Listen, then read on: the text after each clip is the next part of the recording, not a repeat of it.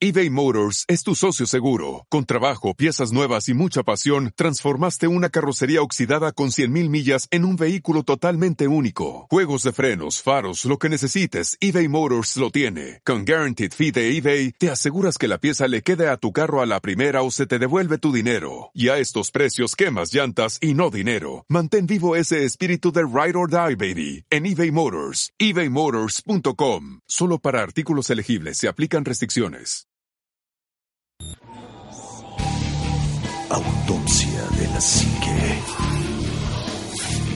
Bienvenidos.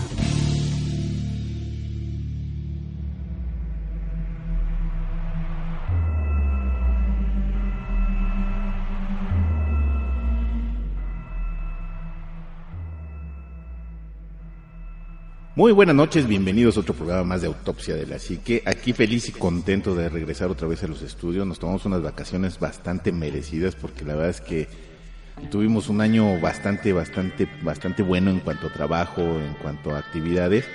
Y la verdad es que me da mucho gusto volver a regresar aquí a la cabina de, de- de radio. Y con estas personalidades tan grandes como Juanma, muy buenas noches. ¿Qué tal? ¿Cómo estás, Anima? Buenas noches y pues bienvenidos a todos. Sí, una- un añazo. La verdad es que un, muy buen año porque además eh, se pudo retomar el proyecto y pues continuarlo y eso a mí me llena muchísimo. Y pues la verdad es que también el ver cómo crece la, la comunidad y cómo creció en este año que, que, que terminó, bueno, pues también increíble. Este, un, un gustazo estar otra vez aquí con ustedes. Omar, muy buenas noches. Ánima, Juanma, muy buenas noches. Pues la verdad, antes que nada, pues felicidades a todos aquí, amigos. Un verdadero placer compartir micrófono. A todos los que nos escuchan, pues felices fiestas. Espero que la hayan pasado bien, que hayan tenido un año nuevo aterrador. y, y, pues sí, con mucho gusto. Y, y, pues vamos a arrancar el año con temas buenos, ¿no? Con cosas que, que a la gente le gusta.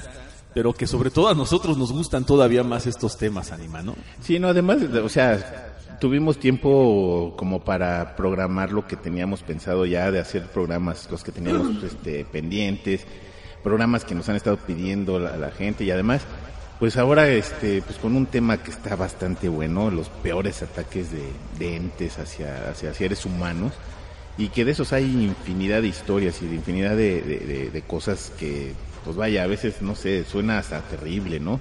Y puede ser muy leve desde se me subió el muerto, que mucha gente le da una explicación lógica, si quieren, científica, eh, pero pues vaya, no deja de ser aterrador cuando se da en ciertos momentos, por ejemplo, si sabes que en tu casa espantan y se te sube el muerto, pues por mucha explicación científica que le encuentres, pues vaya, es bastante aterrador, El ¿no? miedo es el miedo. No, sí, sí, sí, ahí no hay de El fenómeno como, como tal que, que, que lo llegues a experimentar en carne propia, de por sí ya, ya cuando lo, es- lo sufres por primera vez es, es, es estresante, ¿no? Por- porque pues no, no estás acostumbrado a algo así.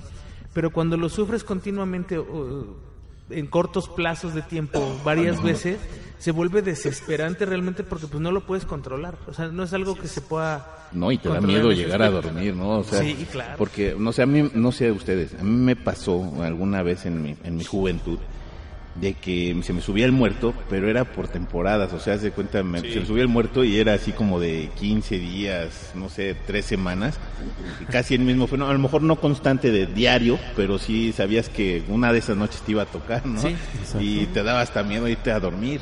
Fíjate, Anima, Juanma, que yo creo que por principio de cuentas, eh, como, como que, perdón, como que hay que hay que ver primero qué es lo que pasa, ¿no? ¿Por qué una entidad te ataca o por qué un fantasma te ataca o, o- o- o qué es lo que hay eh, detrás de todo eso?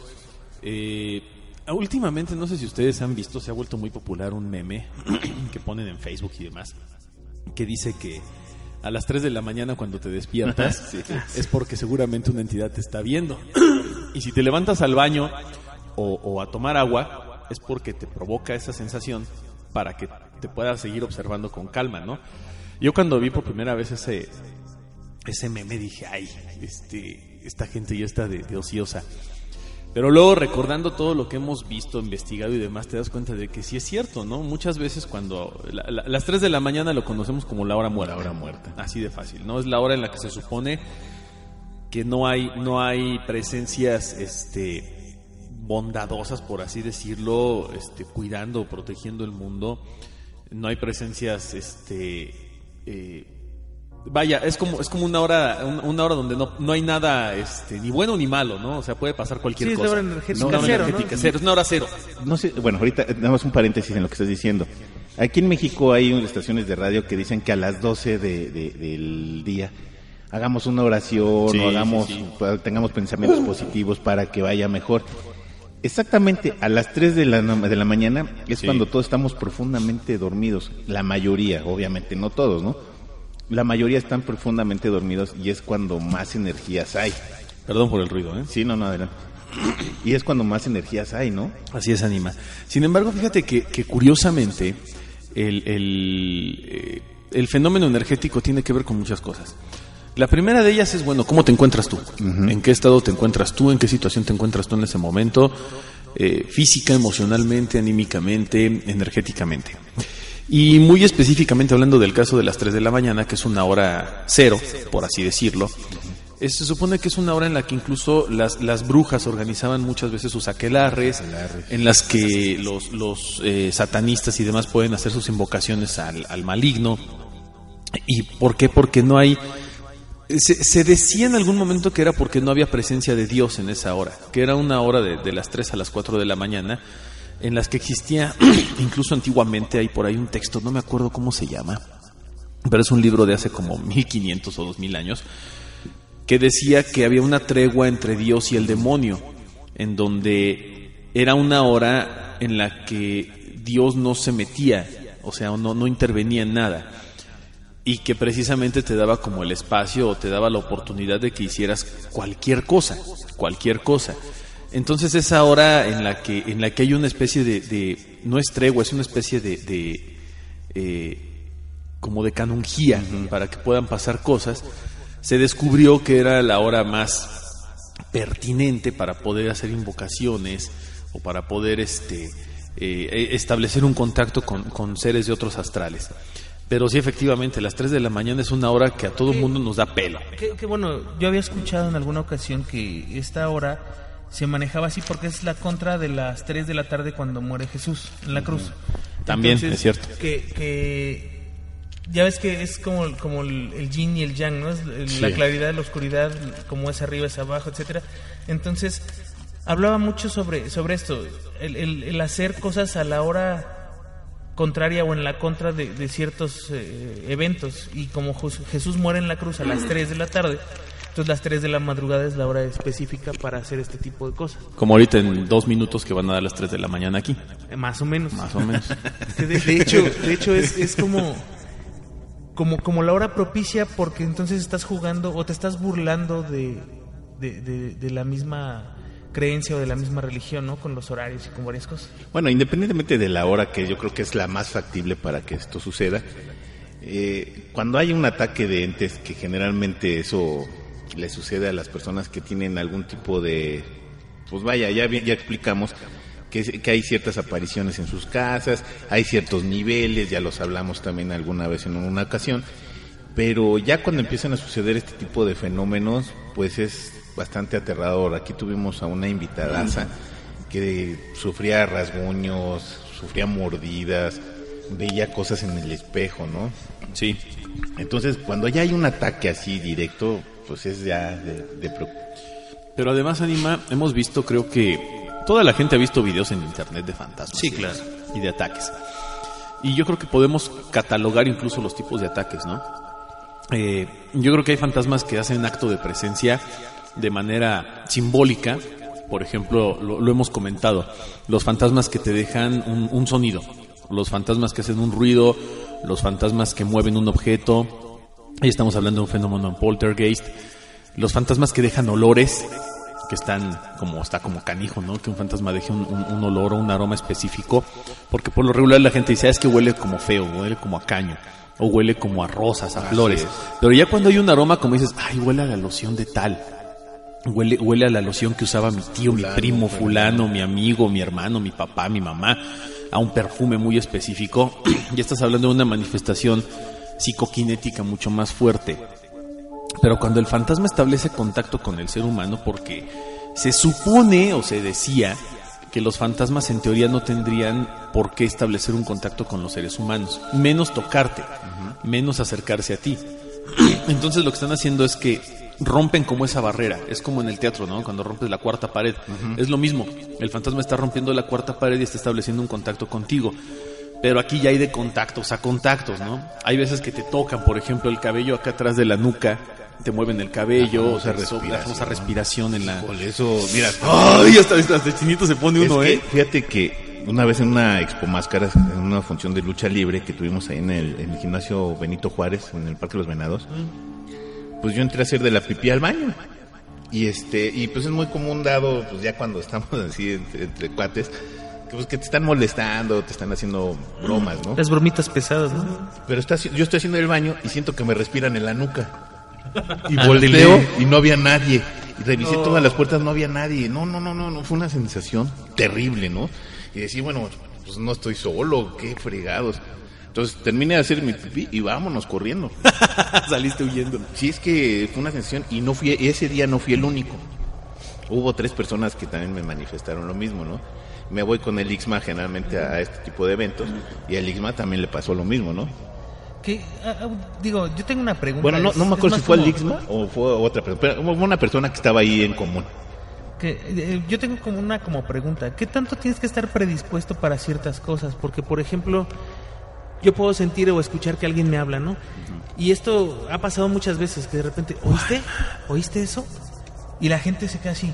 Sí, sí se oye, ¿no? Aunque realmente no lo estés No lo escuchando. como que se contagia, ¿no? Ajá, o, o no te hayan tocado, que ya hablábamos en algún episodio también de- del podcast sobre esta situación, ¿no? Que, que es como, como colectivo, como una sugestión colectiva, Una ¿no? histeria. Pero el problema es que, o el problema entra más bien cuando realmente la persona sí está sintiendo o sí está escuchando lo mismo que tú. Entonces ahí sí ya se vuelve como un, un asunto más viral, ¿no? Ahí te va. ¿Qué sugestión puede haber? Subimos al, al- ahí al aula cuando empezó Sí, a oír ruido. sí. ¿Qué sugestión puede haber en decir, bueno, nada más lo oí yo o nada más me cerraron la puerta a mí? Pues damos los tres. Sí, claro. Pues es lo que te digo, o sea, es, es- son como dos fenómenos separados y a lo que quiero llegar es, es que, que tienes que aprender a discernir esa parte. Ah, Cuando empezábamos a grabar el podcast hace ratito, yo les decía como, ah, como cañitas, ¿no? Que, que te dice, no, es que hicimos esto y nos pasó aquello. No lo puedes comprobar, pero igual hay gente, y me consta porque me lo contaron, que me dijeron que cuando vieron la película ellos oían cosas eh, atrás de ellos en su casa y que pues porque estás en, en el mismo nivel de, de, de sensibilidad a lo mejor en donde dices, ah, sí, mira, cerraron la puerta ahí en la película y, y cerraron la No, puerta en mi casa, ¿no? Como tú dices, vas viendo la película y pues te vas sugestionando para que llegues a tener ciertas sensaciones y ciertas emociones, ¿no? Pero cuando estás así, por ejemplo, de que empiezan a, a oír ruidos y dices, oye, ¿lo oíste? ¿Y lo oíste? Y todo el mundo dice, bueno, pues ahí ya no hay pierde, ¿no? Sí. O sea, a lo mejor te van sugestionando para que tú sientas algo. Un, un, oye, ¿sentiste que me tocaron? Ay, a mí también, ¿no? Hay- Hay un chavo, de alguna, alguna vez hablamos de él, creo, en, que tiene un problema de poltergeist en su casa, que hasta pone la cámara, ¿te acuerdas? Sí. Le, le mueven la televisión. Ah, sí, el, el australiano. El australiano. el, el australiano, que de hecho Omar HQ tuvo contacto con, con él. Eh, en donde, ¿cuánta gente no, no ha pasado a lo mejor por lo mismo y no se ha dado cuenta? ¿No? Sí. Porque lo, yo conozco gente que dice, no, es que eso pasó de forma natural, estaba mal puesta la tele. Estaba mal puesta la silla y por eso se cayó y voló tres metros para atrás, no pasó, o sea... Y luego se regresó a su Ajá, lugar, y luego ¿no? se regresó, es- la puse mal, No, no, pues. Y gente que se niega mucho a las cosas, pero hay gente, hay- son como tres posturas, ¿no?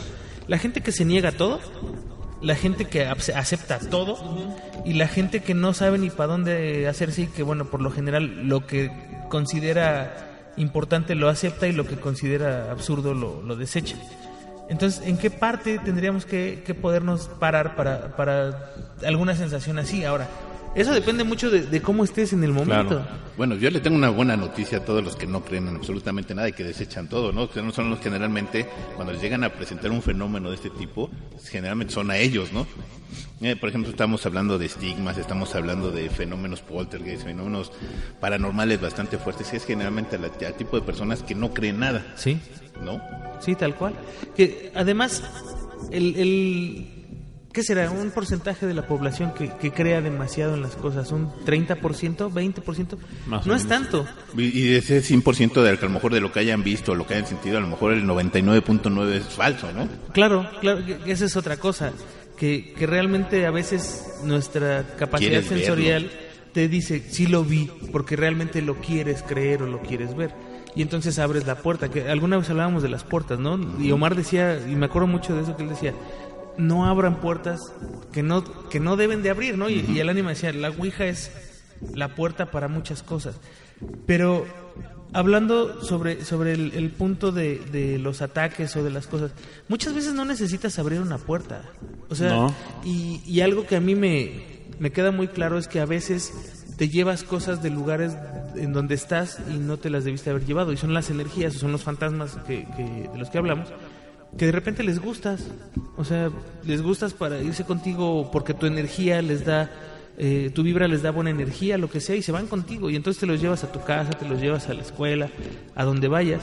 Y entonces puede ser que nada más estén absorbiendo o viviendo tu energía, o puede ser que estén también interactuando con tu, con tu espacio vital, con la gente que está cerca de ti, con Fíjate que tus cosas. Yo, yo siento, ahorita, ahorita que estás comentando esto, Juanma, a lo mejor la analogía no es la más linda ni la mejor, la más burda del mundo.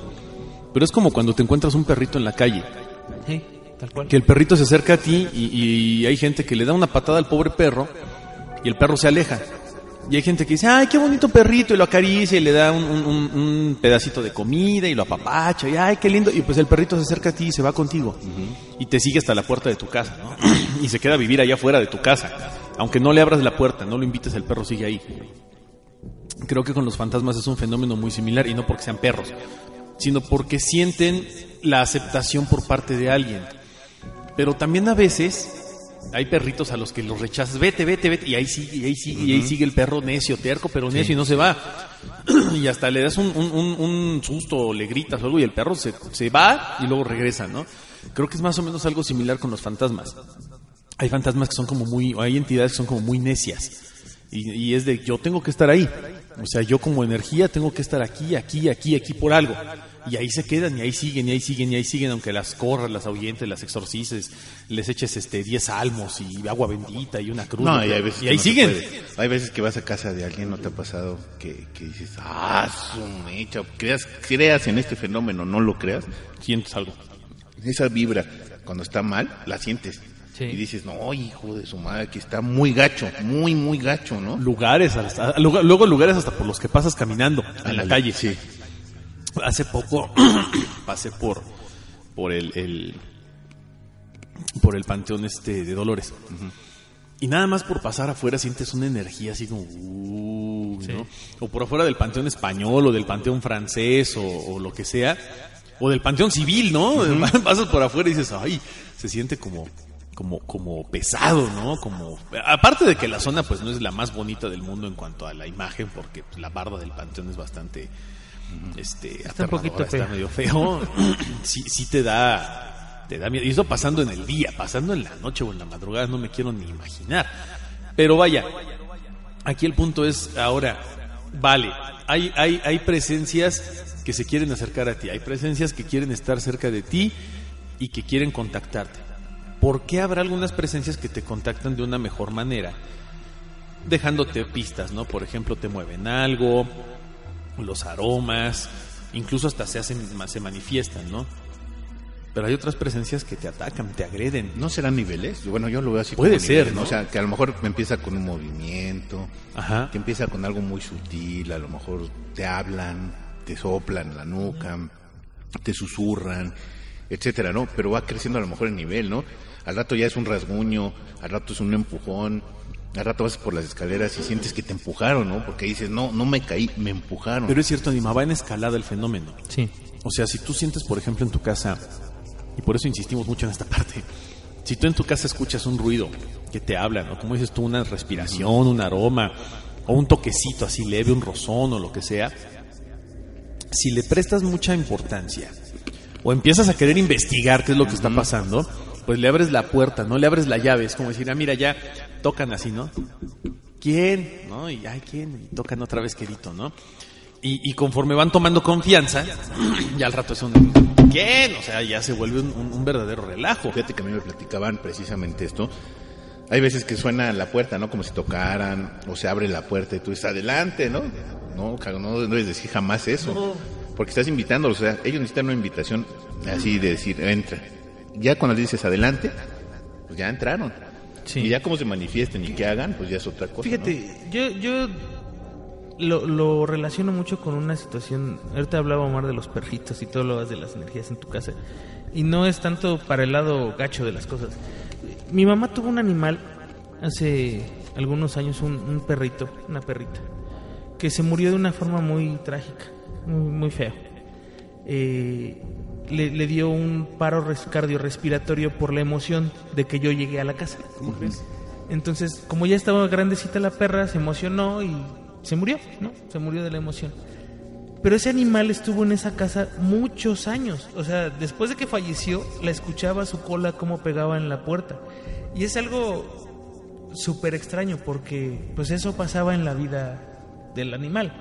Y la puerta era una puerta que daba al patio de esas de como de metal. Y entonces siempre se sentaba ahí porque ahí estaba su plato y pegaba con la cola para que le dieran de comer. Pero es que mucha gente dice, es que es, es su alma, pero los animales no tienen alma. Es que, pues todavía hace como 300 siglos los negros no tenían alma. No, y, y claro. y negros no despectivamente, o sea, la gente de color.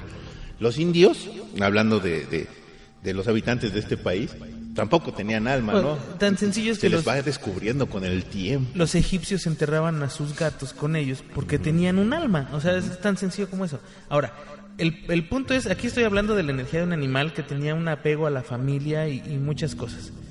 Pero también los, lo- las cosas negativas se apegan al, a- al ser humano y a, y a Y las yo, y- energías y que yo siento que más todavía, ¿no? Es más fácil porque cuando eres, bueno, no sé, cuando, cuando eres una persona muy abierta y muy... eh, regalas mucha energía, eh, quiero uh, utilizar ese término ahora, regalas tu energía en buena onda y eres muy amable y demás, la gente se te acerca, ¿estás de acuerdo? Es que es bien buena onda, mira, platica con él, es bien abierto, es bien esto.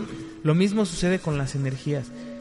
Si tú estás derrochando energía de alguna forma, tanto positiva como negativa, ¿eh? Eh, eh, cuando tú pierdes a un ser querido y estás triste y estás down, a lo mejor tú dices, no, estoy deprimido y no tengo ganas de nada, pero estás aventando energía hacia afuera, energía negativa, estás aventando tristeza, muchas cosas. Y los entes se, se aprovechan de esa energía para poder a lo mejor continuar para lo que tú quieras. Y entonces puede que se estacionen ahí. Ahora, casos como el de Anaí, que es la, la persona de la que hablabas, que, que vino y que platicó con nosotros hace algún tiempo eh, sobre los rasguños que tenía y, y el golpe que traía en, la, en, en la, un costado del- de las costillas, que le aparecen de la nada, ¿no? Las manos en el, en el, el espejo, espejo, de su sí, casa, sí, que, sí, bueno. que dices, ¿cómo, cómo crees? Y lo limpiaste, lo acabo de limpiar, ¿no? Y estaba súper estresada, nos, nos contaba. Entonces, bueno, ¿qué tanto estás, estás tú abriendo inconscientemente esa puerta para que te hagan algo, para que te puedan tocar, para que te puedan agredir? Ahora, se supone, y estamos muy acostumbrados a la versión televisiva de las cosas donde dicen, no, es que ya cuando hay rasguños o hay este, toquecitos ya son demonios.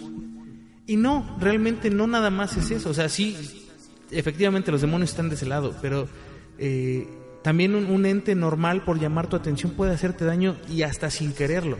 Así es. Pero te está haciendo un daño y no se dan cuenta. No, y de manifestarse, ¿no? Decir, aquí estoy, aquí estoy, pero no hayan la manera o cómo. A lo mejor te pueden provocar un daño sin querer, a lo mejor queriendo, o sea, pensando lógicamente, ¿no? Sí, y me- ¿te- ¿se acuerdan que les platicaba de una tía que este, vio un fantasma y que ese fantasma le decía que ayudara a su mamá, era un niño? Es lo mismo, o sea, la, la dañó sin querer porque ella ya no queda igual psicológicamente porque se le planta alguien enfrente para pedirle algo, ¿no? Entonces, sí son daños fuertes. Ah, ah, En la historia tal vez no de este país, pero en la historia global, pues se habla de, de, de magos o se habla de chamanes que tenían contacto con los muertos, ¿no? Y que tenían pláticas con los muertos y que a través de los muertos y de sus energías ayudaban a la gente o destruían a la gente. Ahí están los, los este, médicos brujos o los, lo- la gente que hace vudú, o la- etcétera, que utilizan estas energías, o sea, se, se valen de estas energías para dañar. Y esto quiere decir que estas energías son perfectamente capaces de pararse en, en tu casa, pasar por ahí que les gustes y hacerte un daño Fíjate, de la que- forma que sea. Que hablaste del vudú de- y de cómo manejan las energías. Estaba viendo un video ¿no? que creo que sucedió en África de que ponen una especie como de tabla redonda y la giran en el suelo, en la arena, y, y está gire, gire, gire, gire. Dices, ah, caray, ¿no? Y atrás ves como casas de campaña que están bailando. Y bueno, dices, bueno, ¿por qué? Pues, ¿cómo? bueno, aparte, ¿cómo haces girar eso en la arena, no? Claro. Luego llega un cuate con una casa de campaña, así como tipo de casa de campaña, pero de paja, obviamente, de esas como las, los kipis de los indios Los tipis, ajá. y la pone arriba de, de la cosa esta que gira. Y la casa empieza a bailar así como si tuviera vida propia. Y dices, ah, no manches, o sea, ¿de dónde, no? Y, y hay que recordar que también en este tipo de cosas del vudú está eso, está lo de los zombies, los famosos zombies, están las famosas, este... Yo creo que es la religión más fuerte energéticamente hablando, ¿eh? Pues es que es la, una de las rel- religiones ancestrales más fuertes. De Y hecho, más antiguas.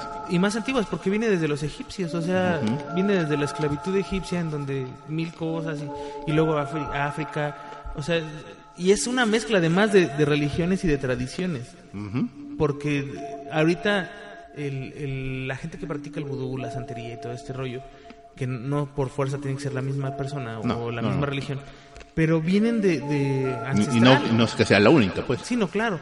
Pero han recopilado como, como lo mejor de cada cosa que han encontrado y entonces han hecho eh, su religión súper fuerte. Ahorita podemos hablar de los católicos si quieres, en donde te das cuenta que la religión católica también es una mezcla de, de, de muchas religiones y de muchas tradiciones de y que muchos si nos vamos a lo terrorífico, es la peor, ¿no? A lo mejor. Sí, claro. De, de entrada es la única religión que ha este, perseguido y matado gente en leña verde, ¿no? O sea, para, de entrada.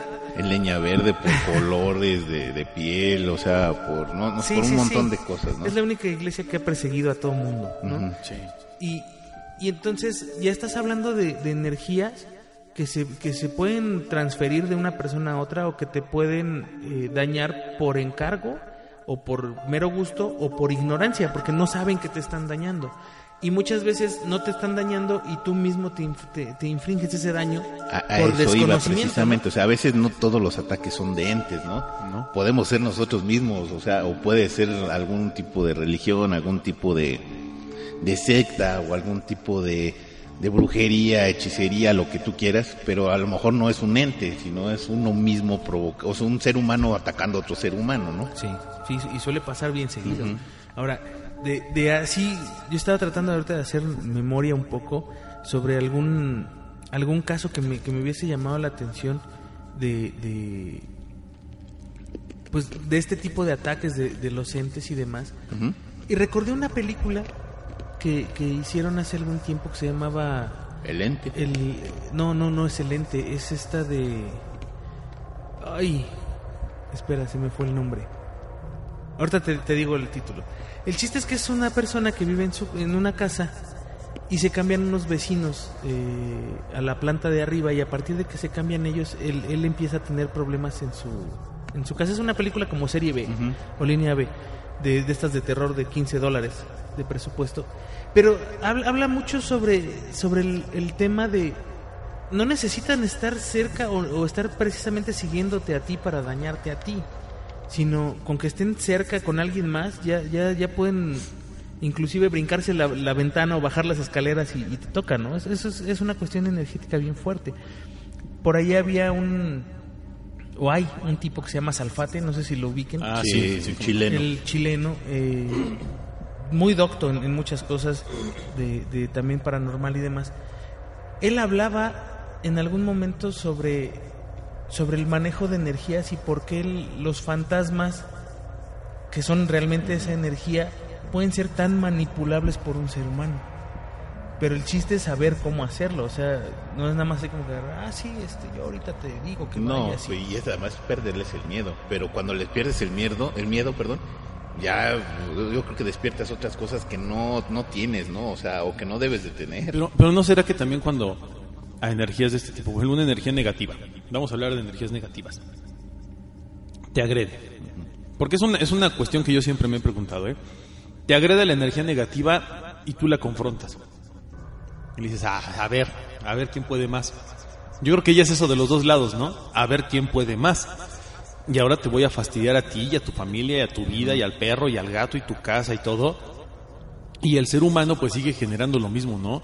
Una energía de odio, de rechazo, de, de, de, de- de coraje, de impotencia o de, o de reto también. Entonces yo creo que también de repente cae mucho en esto, ¿no? Digo, una, una pregunta que yo siempre me he hecho es esta. Ok, le tenemos cierto miedo a, las, a los fantasmas y todo, pero ¿por qué? Porque son algo desconocido. Así de fácil, ¿no? No, no sabemos realmente cómo es que funciona eso. Que no sabemos qué hay detrás de la raya después. Eh, exactamente, pero yo siempre me pregunté, bueno, si te aparece un fantasma y, y ya ves la manifestación, ¿habrá quien tenga los suficientes Tamaños. eh, tamaños y la suficiente tranquilidad para... Ah, se apareció un fantasma. ¿Qué hubo? ¿Qué quieres? ¿No? Sí. Sí, ¿y, y qué pasa, no? Pero puede Sí ser, ¿sabes hay, qué? Y, y- como tú y lo decías, Juanma. Por eso te digo, Y como ¿y- decía y Juan. qué haces? A lo mejor el estado anímico, el estado, a lo mejor debe de haber estado un, un estado correcto de que digas, bueno, ¿qué quieres? Sí. ¿No? Y Sí. que diga, bueno, pues quiero, nada más quiero que me recen tres padres nuestros en la catedral. Y dices, ah, bueno. Ah, cama, entonces está... Ya. Sí, pero... pero, pero es que estás esperando una respuesta. Yo pues digo, sí existe porque yo lo, yo No, lo claro, he hecho. por eso lo una comento. respuesta ilógica. Exacto, yo lo he hecho y, y cuando me han pasado cosas, yo digo, bueno, ¿qué quieres, no? O sea, pero para que yo hubiera llegado al punto de decir, ¿qué quieres? Tuve que pasar por un pánico escénico 35 veces antes de que no manches quién es este cuate, ¿no? O por qué me está viendo, o por qué, por qué me están tocando. Pero ya que llegas al punto donde dices, ah, ok, a ver, ¿qué quieres?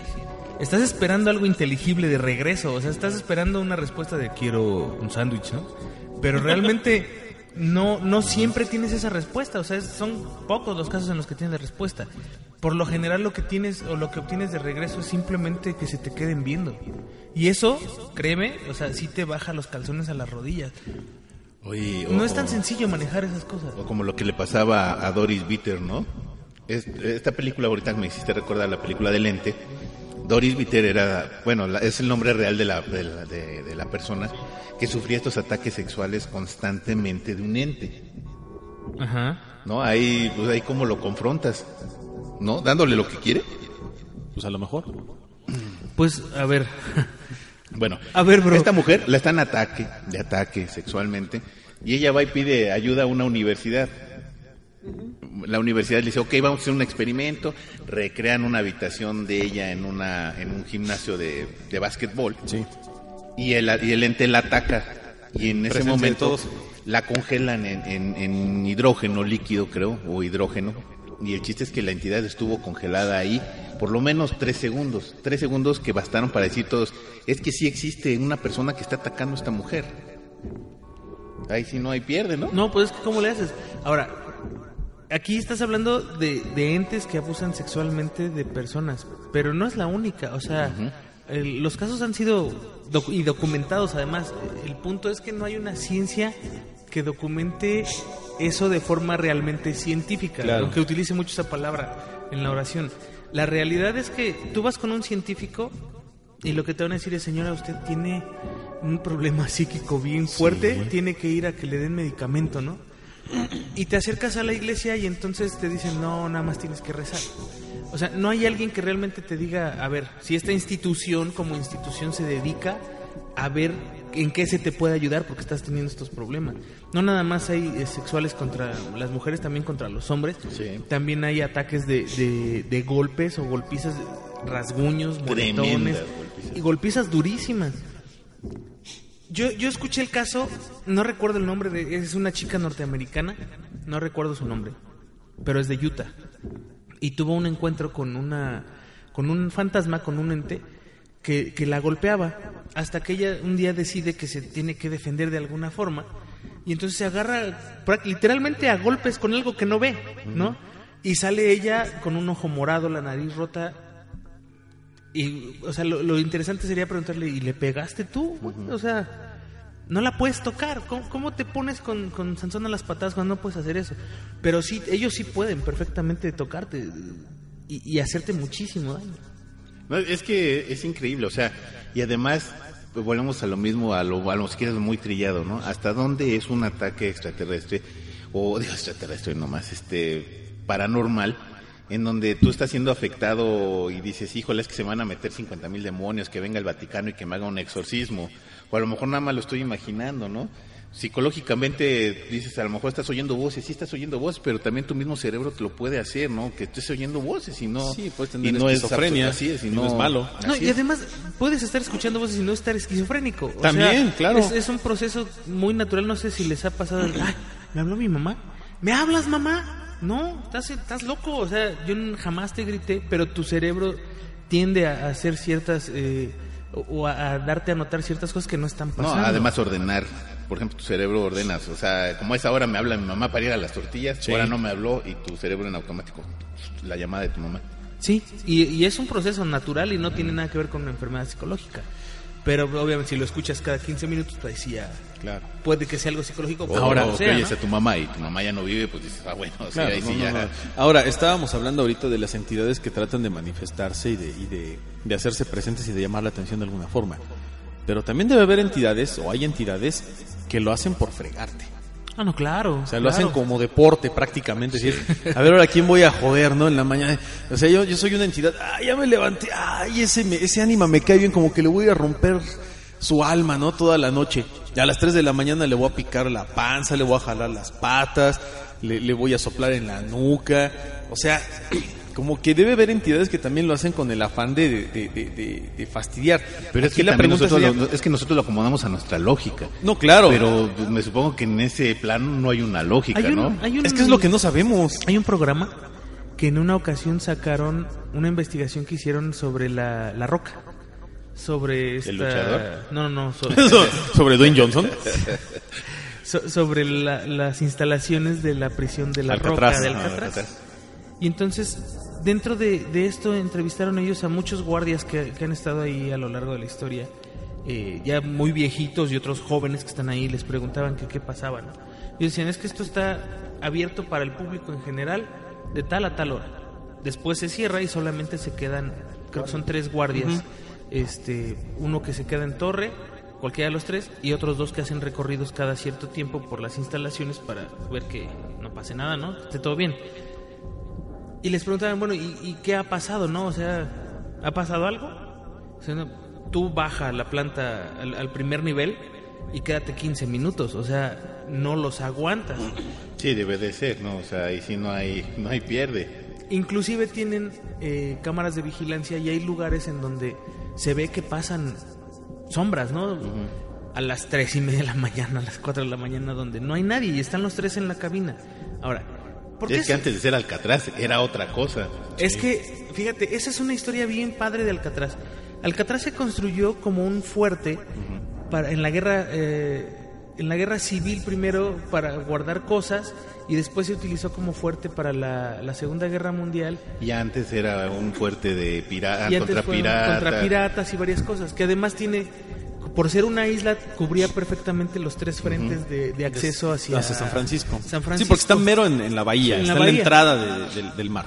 Entonces, de hecho, eh, no tenía ninguna prisión al principio, solo tenía cañones en todo, el- en todo alrededor, que eso era eh, pues la línea de defensa. Hasta una ocasión que cayó un prisionero en ese lugar y entonces lo bajaron como a un sótano y en ese sótano había un cuarto que era para resguardo de equipo y de cosas, una bodega, literalmente, y lo encerraron en esa bodega. Ese fue el- la primera prisión de Alcatraz, ese, ese lugar. Ese cuate se murió ahí abajo. O sea, porque se- además se les olvidó que lo habían dejado ahí abajo y se murió. Entonces, a partir de ahí, cuando cambia a ser prisión, esa parte de la. De, de- o ese pr- primer lugar se sella en la parte de arriba, queda bien pero sellado, y hacen la prisión. De hecho, echan concreto sobre las bases donde apostaban los cañones. Y en, en este proceso, pues murió gente con la construcción eh, o en la, en la adaptación del lugar. En los diferentes conflictos bélicos que se hayan presentado. En los conflictos ahí. bélicos, más aparte, eh, los primeros presos que llegaban ahí no llegaban en buenas condiciones. Acuérdense que, que los procesos eran primero de, de, este, de confesión y después ya los mandaban, ¿no? Y el proceso de confesión eran unas madrinas tamaño México Sí. que no sabes. Entonces, muchos presos murieron ahí, sin contar además a los presos que asesinaron los mismos presos. que ya hay unas historias, en, pero padrísimas de todo este rollo, y algún día las contaremos. Pero todo eso, esa energía se almacenó allí y hay, hay eh, presencia de fantasmas en esos lugares.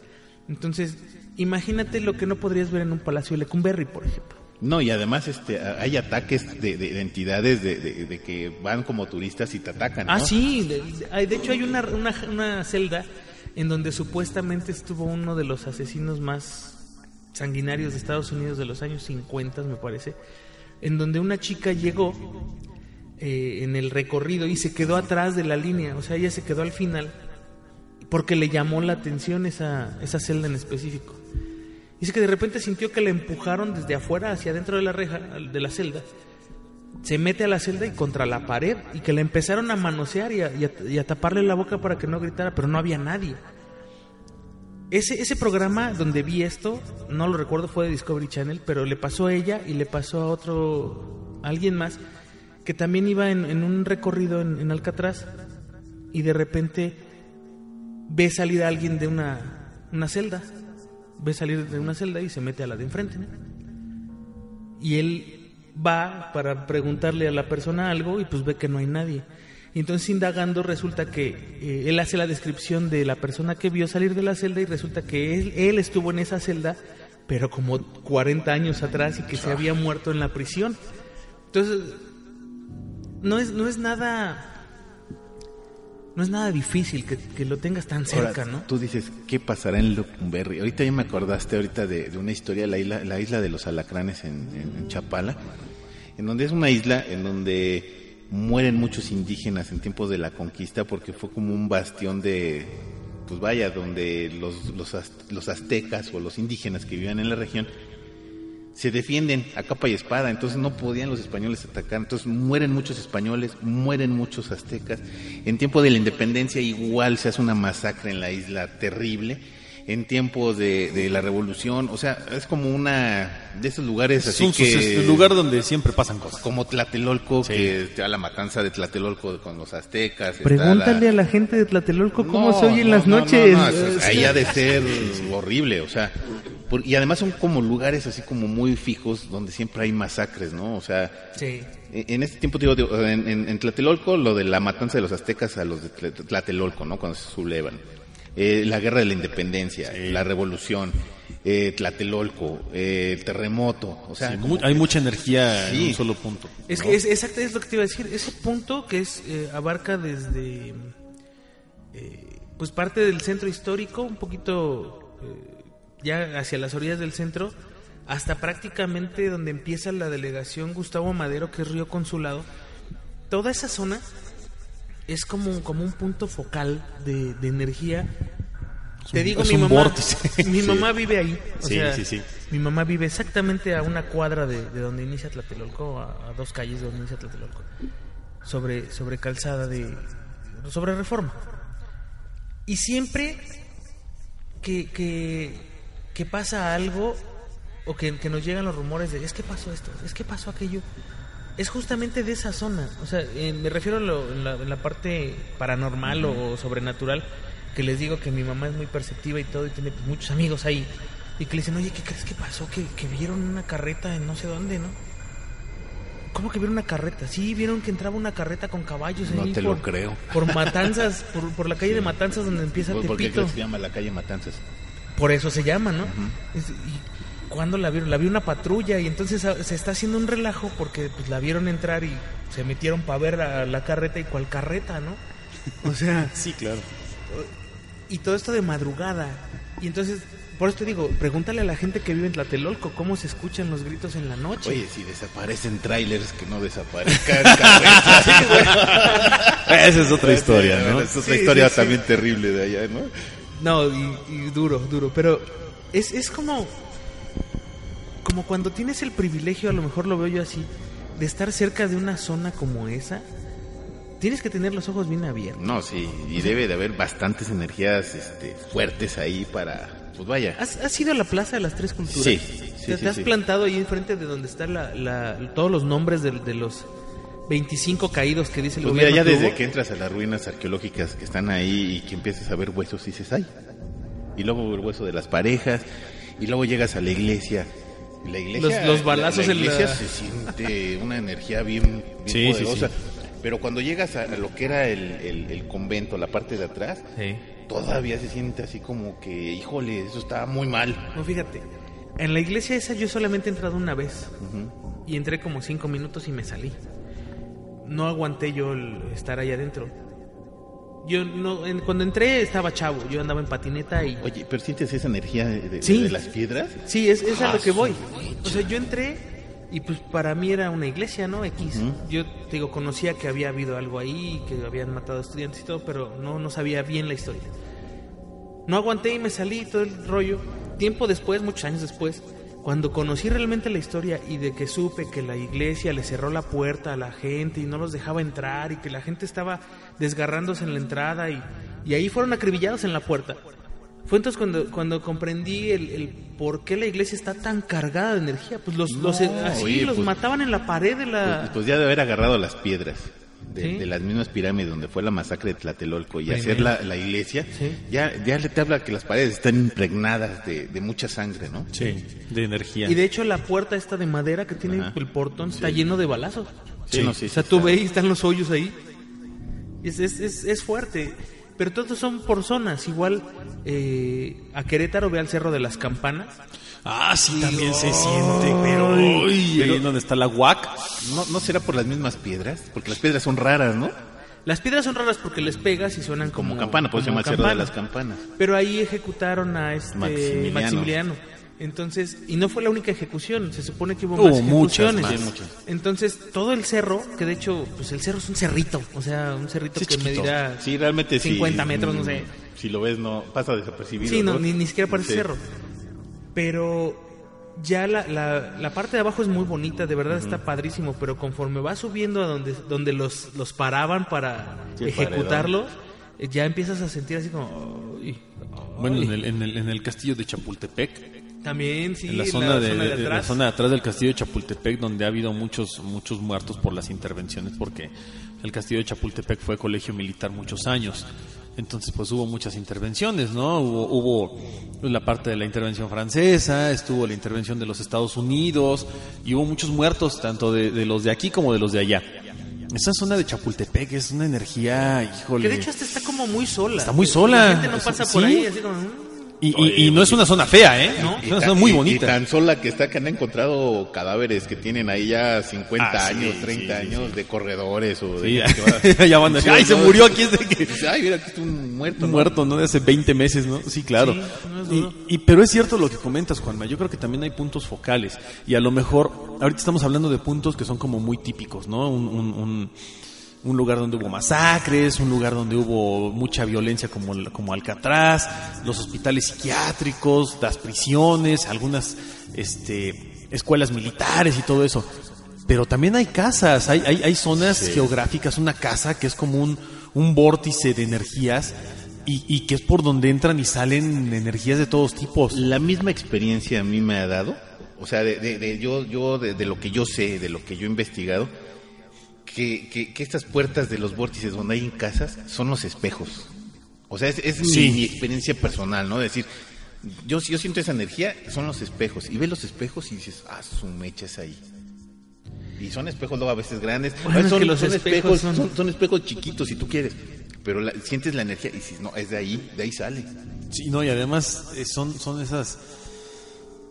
No sé si a ustedes les ha pasado, a mí en muchas ocasiones, esa extraña inquietud por estar volteando a ver un espejo. Sí. Y como que estás esperando que alguien se asome en cualquier momento. No, ¿no? Deja, que, deja que te asomes, te, te reflejas tú mismo y dices, este cuate se va a mover diferente Hay algo que raro. yo en algún momento. Hay algo raro. Sí. Hay algo raro. Y los espejos son puertas muy extrañas, son, son cosas que, eh, que, que- que no. A, a veces no alcanzamos a dilucidar cómo, cómo es posible que, que- que de un objeto que nosotros mismos construimos haya tanta inquietud, ¿no? Tanta energía. Y, el reflejo es algo normal en el ser humano. Nos reflejamos en muchas cosas, en el agua, en, la misma naturaleza, en los cristales, hasta en una piedra bien pulida, este, en los ríos, en los lagos, etcétera, etcétera. Pero, ¿por qué un espejo a veces nos provoca tanto miedo? Y otros no, otros de, ay, eh, lo ves y, eh, no sé, hay, hay casas en las que entras, eh, hay, hay, hay lugares a los que entras a un baño, una casa, y ve el espejo X, ¿no? Ni te incomoda. Pero hay otras casas o lugares donde entras y ves un espejo y sientes algo raro. Sí, no, algo de muy hecho, ya raro. cuando entras a la casa sientes raro. No, claro. Y cuando ves el, bueno, digo que en mi experiencia, en mi experiencia personal, hay veces que siento que las energías salen mucho de los espejos. Y más cuando en la casa ya, ya desde que entras dices, ah, aquí está gacho.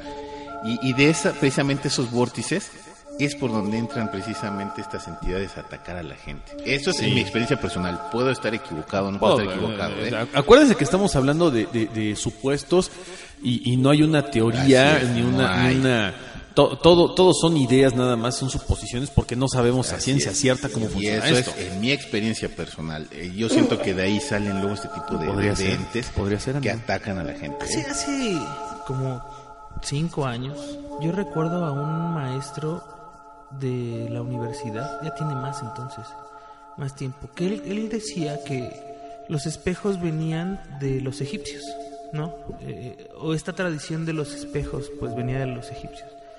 Y que ese era un instrumento para ver como otro, otra dimensión, como, como si vieran el futuro, como si Fue una puerta, pues. Ajá, pero era como un trance para los... eh, pues es que no, no eran eh, visionarios ni... Pues a lo mejor los brujos, los, los, no sé, los eruditos, Lo que viene siendo los chamanes, los de allá, chamanes, ¿no? podían ver a través de los espejos cosas que iban a pasar en el futuro. Sí. Eh, por eso es que los oráculos eran los oráculos. Cuando, cuando el, el- el faraón mandaba llamar al oráculo para preguntarle cosas o para decirle, oye, a ver, ¿qué es lo que va a pasar? ¿no? ¿Qué, qué va a suceder con estos cuates, con este pueblo y demás? Ellos veían en los espejos, que de hecho los primeros espejos eran como de líquido de plata y los Sí. ponían líquidos O- o mercurio. o mercurio en vasijas y ellos veían a través de eso y de ahí se, sale la, la, la cuestión o la idea de generar los otros espejos que bueno, en ese entonces eran mucho más burdos y, y de muchísima más calidad y, y completamente distintos a los de ahora pero de ahí viene entonces yo creo por eso es, es también como ese, es como ese instinto primitivo no que dices o sea tengo que cuidarme de esto cuidarme de aquello aunque ya no ya no ya no hay el, el, el problema es que llegue un dinosaurio y te coma Sí, ya. o sea, pero tienes ese instinto. Igual tenemos como en el, en el código, el espejo funcionaba para esto, ¿no? Este, es una Puede puerta. nosotros somos resultado de, de, de un ADN que se va conformando conforme pasa el tiempo, ¿no? De experiencias Claro. y de un montón de cosas, ¿no? Claro, y ahora échale. No sé si te has parado enfrente de un espejo en la noche, así que Sí. así sí, oscuras, sí, sí, ¿no? sí, sí, sí lo he hecho. Yo en mi casa cuando me paro al baño, Digo, no me paro y Bloody Mary, Bloody no. sí, no, no, no, no, No, no, no. No, María No, que te paras y nada más ves el contorno, ¿no? Sí, no, es horrible. Eso soy yo. Horrible. En, en mí en mi casa no me da cosa, o sea, tengo el- varios espejos, en- hay uno en el baño, hay uno en la recámara y te ves y pues X. A mí no me da cosa. Pero en los ¿eh? hoteles, no.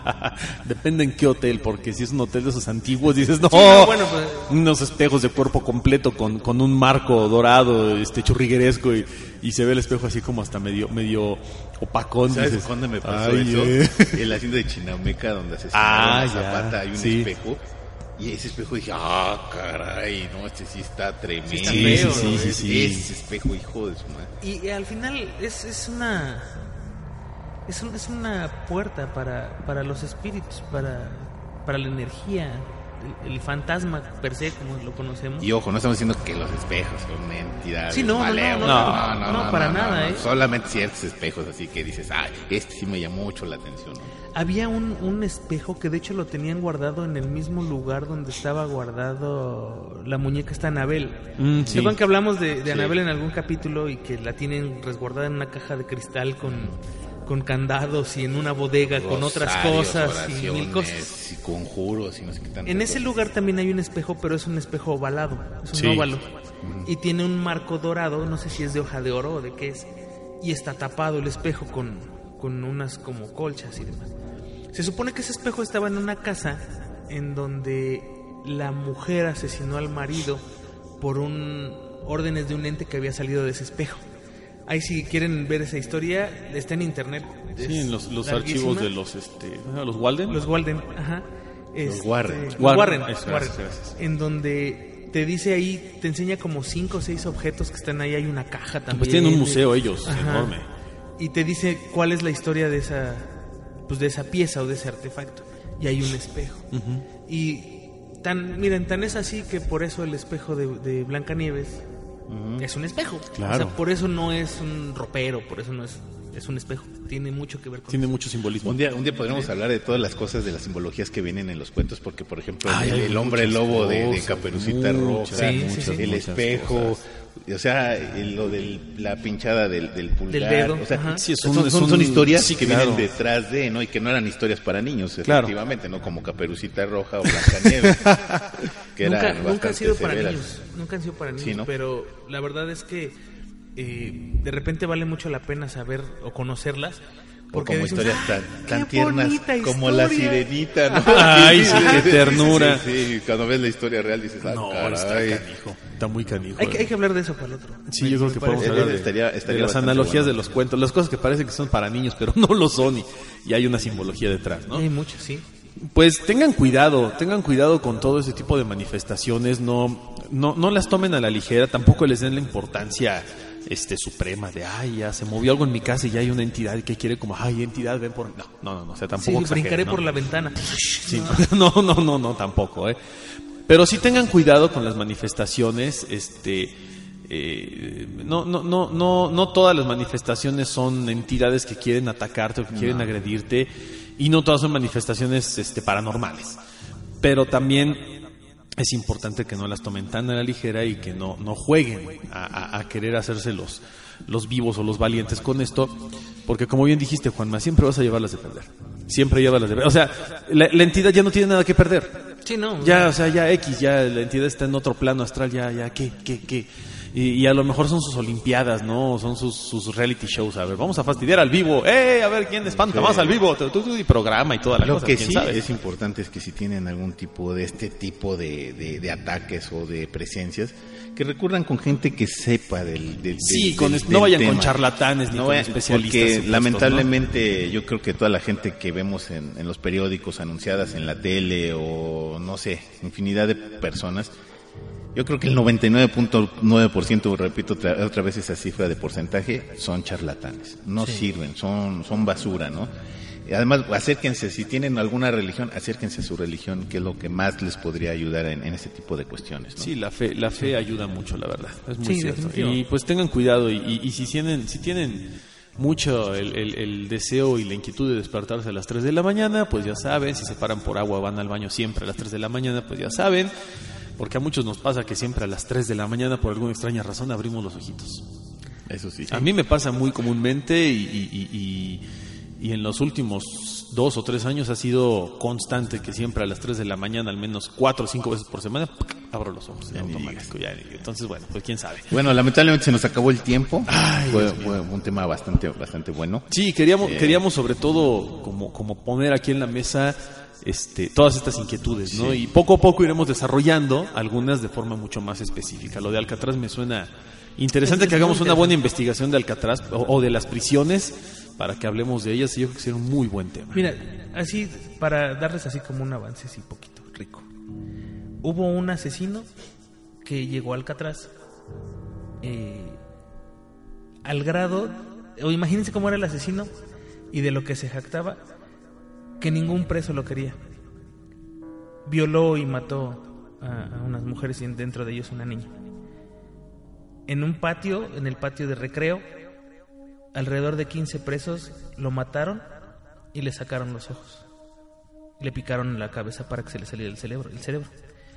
Se acercó un guardia a, pues, a detener el asunto. Y se volteó un preso que estaba de él, sacándole uno de los ojos, y se volteó y le dijo, si lo defiendes, te va a pasar lo mismo.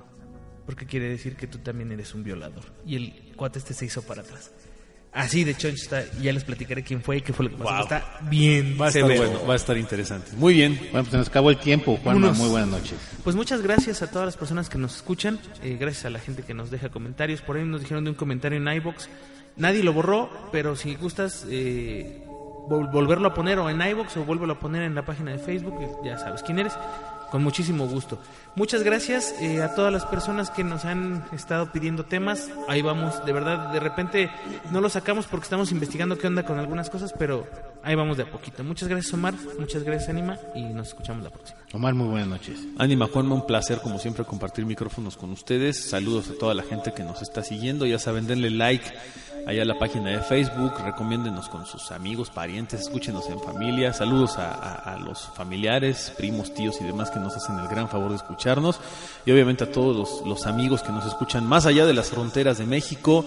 Este, en todo el territorio nacional y, y en cualquier lugar donde estés, bueno, pues muchas gracias y a mí no me queda más que desearles aterradoras noches. Bueno, yo soy su amigo el ánima de Coyoacán y esto fue Autopsia de la Psique.